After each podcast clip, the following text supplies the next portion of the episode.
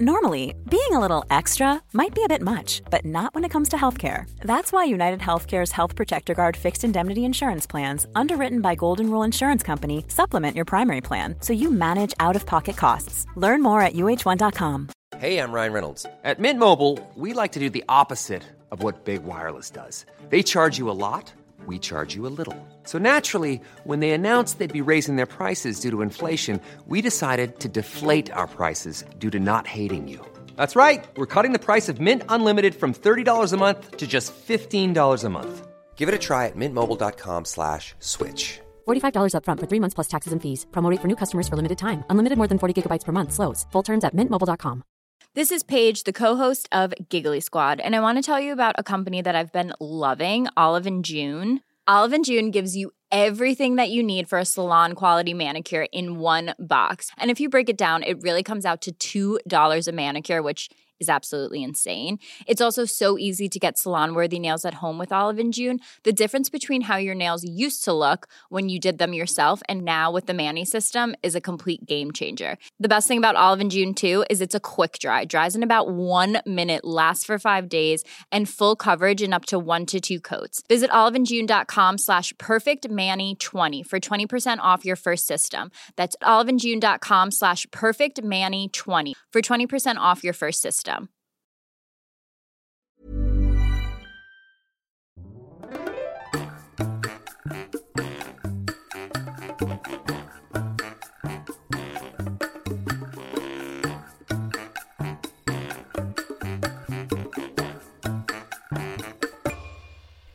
Hola, ¿qué tal? Esto es How to Spanish Podcast. Yo soy David.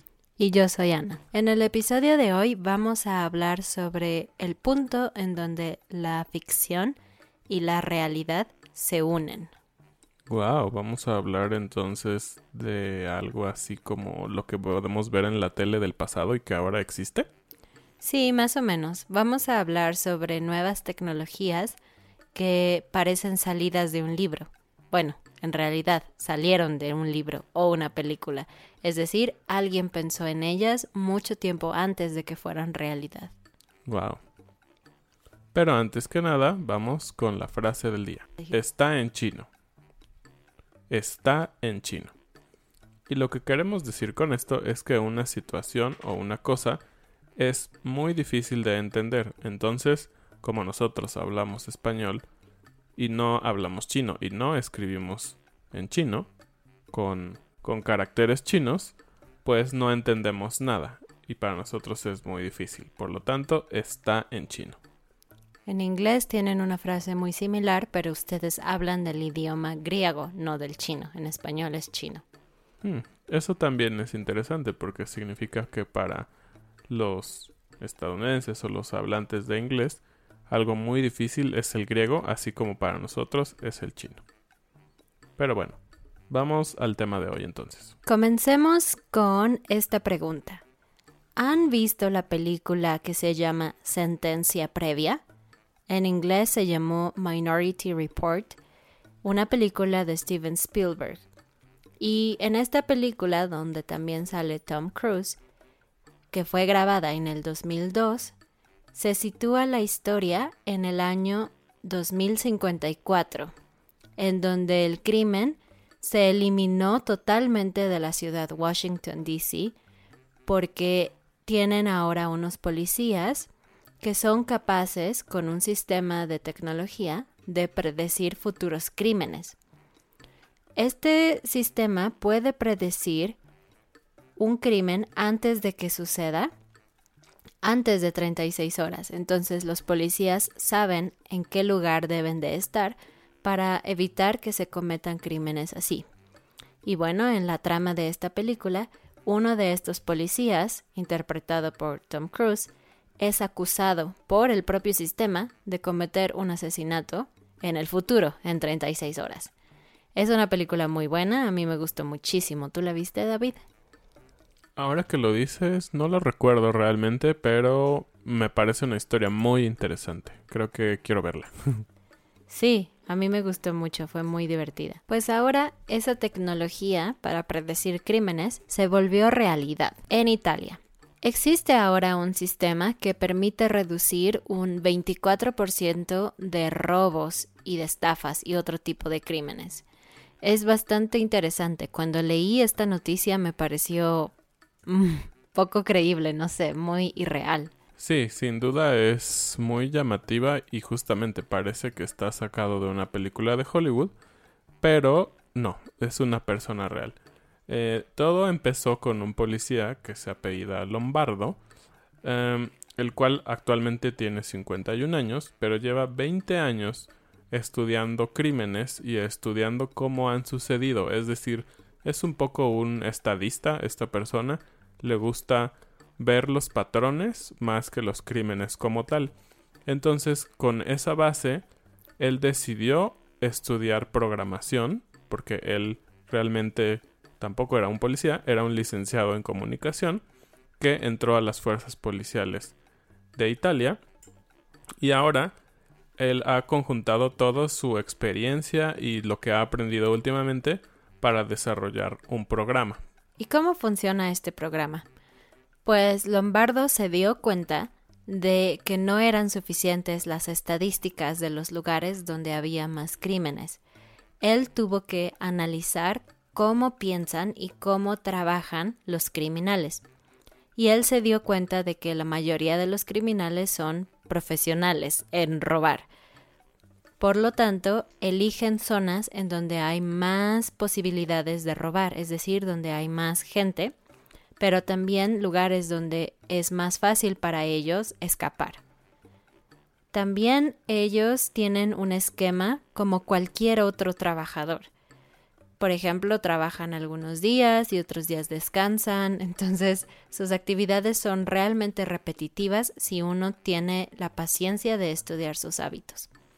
Claro, es, es algo muy interesante, un poco al lado de este tema de la tecnología, este tema del crimen, porque así como esta persona que los está estudiando tiene una manera estadística de estudiarlos, Realmente también los criminales, no que los apoye, pero tienen algo muy bueno. Son buenas personas realizando estrategias, analizando cosas. Si pensamos lo que ellos podrían hacer si ocuparan estas habilidades en algo bueno, creo que en todos los países donde hay crimen, que creo que es en todos los países, podrían hacer grandes cosas. Pero bueno, cerramos este paréntesis. Entonces, este policía se dio cuenta de que más del 85% de los delitos que se cometen en un territorio específico, no importa quién los haga o cuál crimen sea, tienen las mismas características. Así es como creó un algoritmo basado en este modelo y se llama X-Law en inglés. Este algoritmo empezó a ser desarrollado en el año 2004 en una provincia de Italia pero siete años después la policía lo extendió a otro territorio, a Nápoles. Y algo muy interesante son los resultados, porque podrías decir, sí, claro, es estadística, pero ¿qué pasa? ¿Cómo lo pueden aplicar? Y la realidad es que lo aplican muy bien.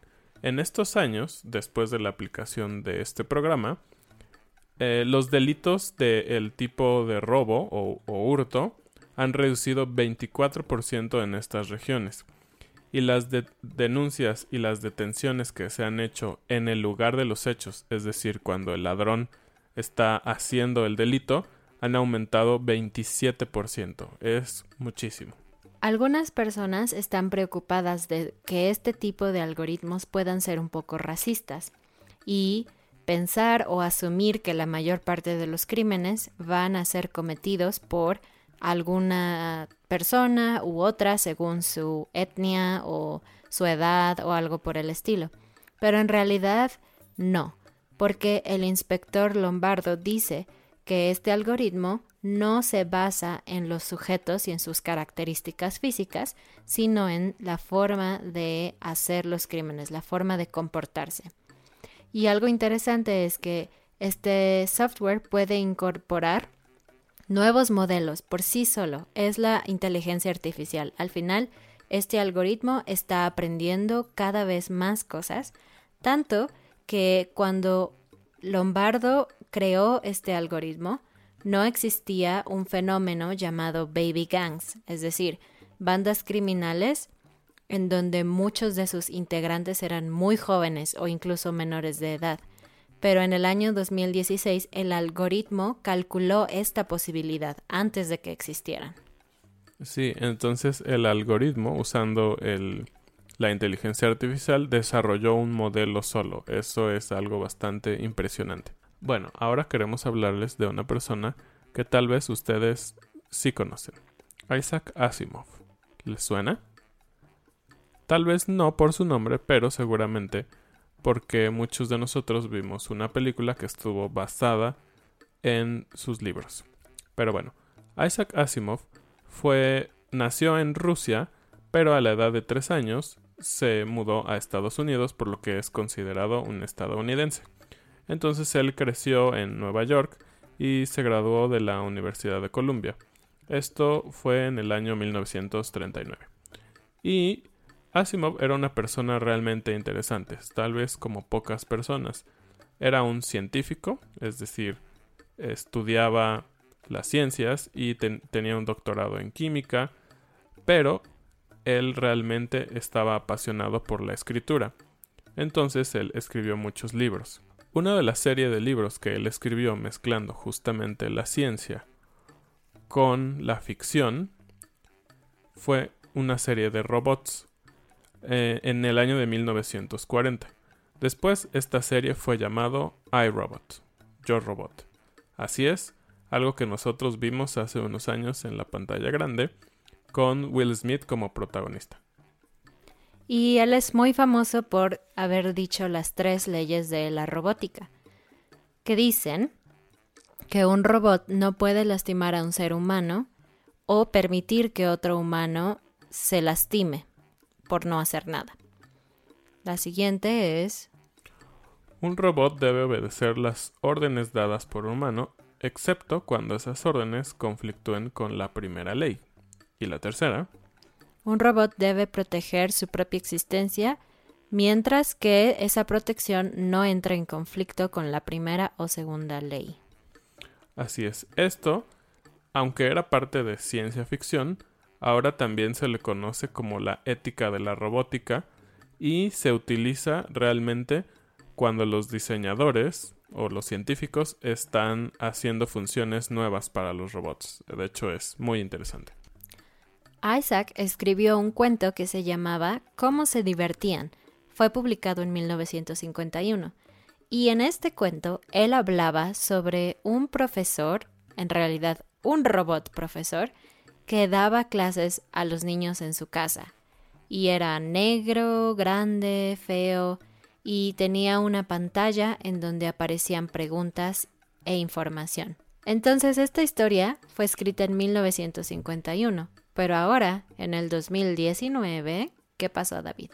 Ahora se está creando una controversia en la sociedad, en específico estamos hablando en la sociedad de educación en España, eh, porque se ha creado un centro de investigación en la Universitat Oberta de Cataluña, es decir, la Universidad de Cataluña, que pueden interactuar con las personas porque integran inteligencia artificial.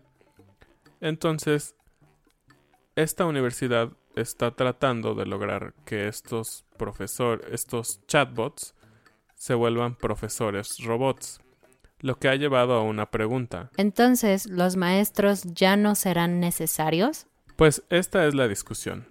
Y obviamente las personas se asustan un poco al pensar que un robot va a empezar a dar clases a sus hijos o a los universitarios. Pero lo que explica el director del centro de enseñanza, Luis Pastor, es que esto no va a ocurrir.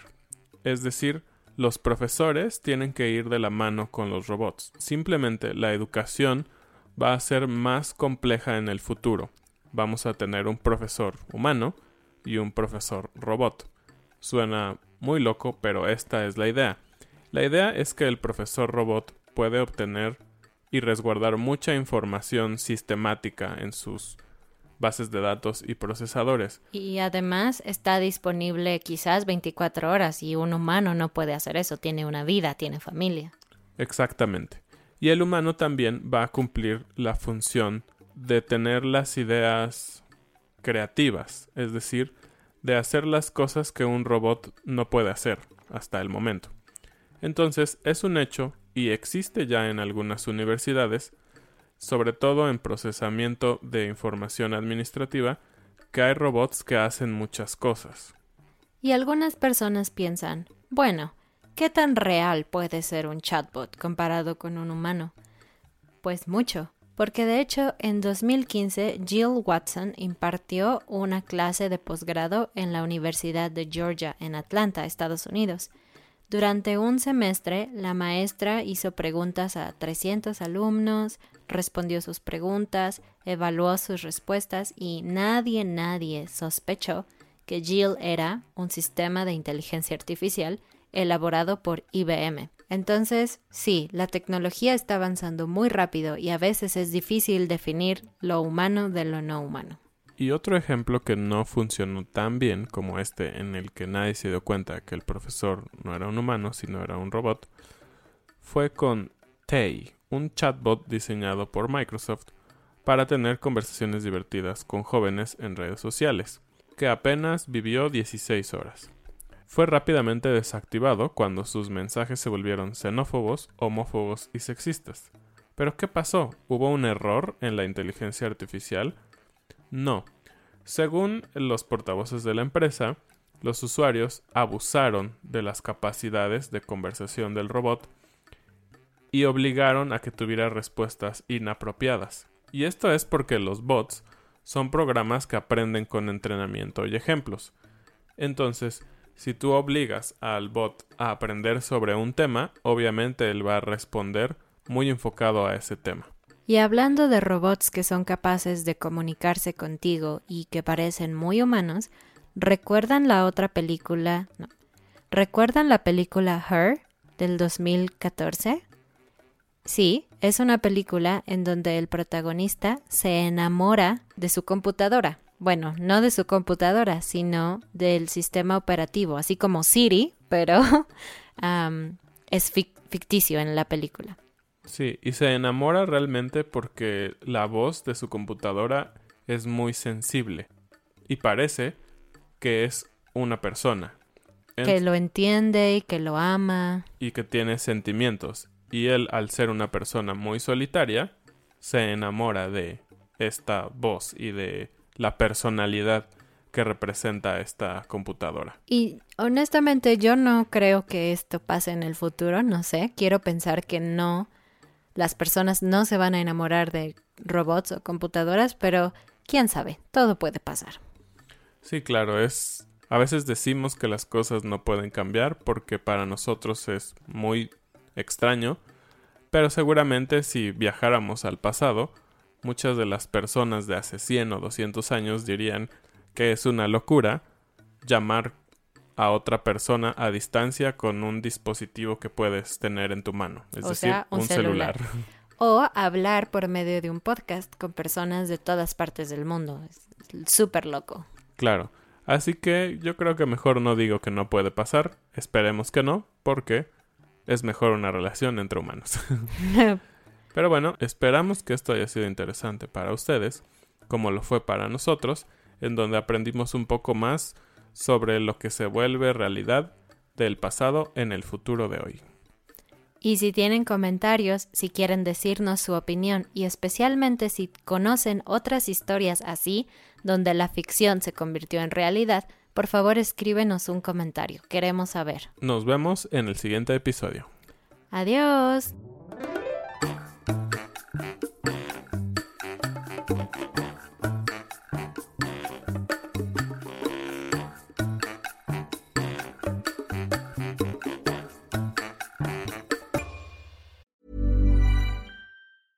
A lot can happen in three years, like a chatbot may be your new best friend. But what won't change? Needing health insurance. United Healthcare Tri Term Medical Plans, underwritten by Golden Rule Insurance Company, offer flexible, budget friendly coverage that lasts nearly three years in some states. Learn more at uh1.com. Mom deserves the best, and there's no better place to shop for Mother's Day than Whole Foods Market. They're your destination for unbeatable savings, from premium gifts to show-stopping flowers and irresistible desserts. Start by saving 33% with Prime on all body care and candles. Then get a 15-stem bunch of tulips for just $9.99 each with Prime. Round out Mom's menu with festive rosé, irresistible berry chantilly cake, and more special treats. Come celebrate Mother's Day at Whole Foods Market.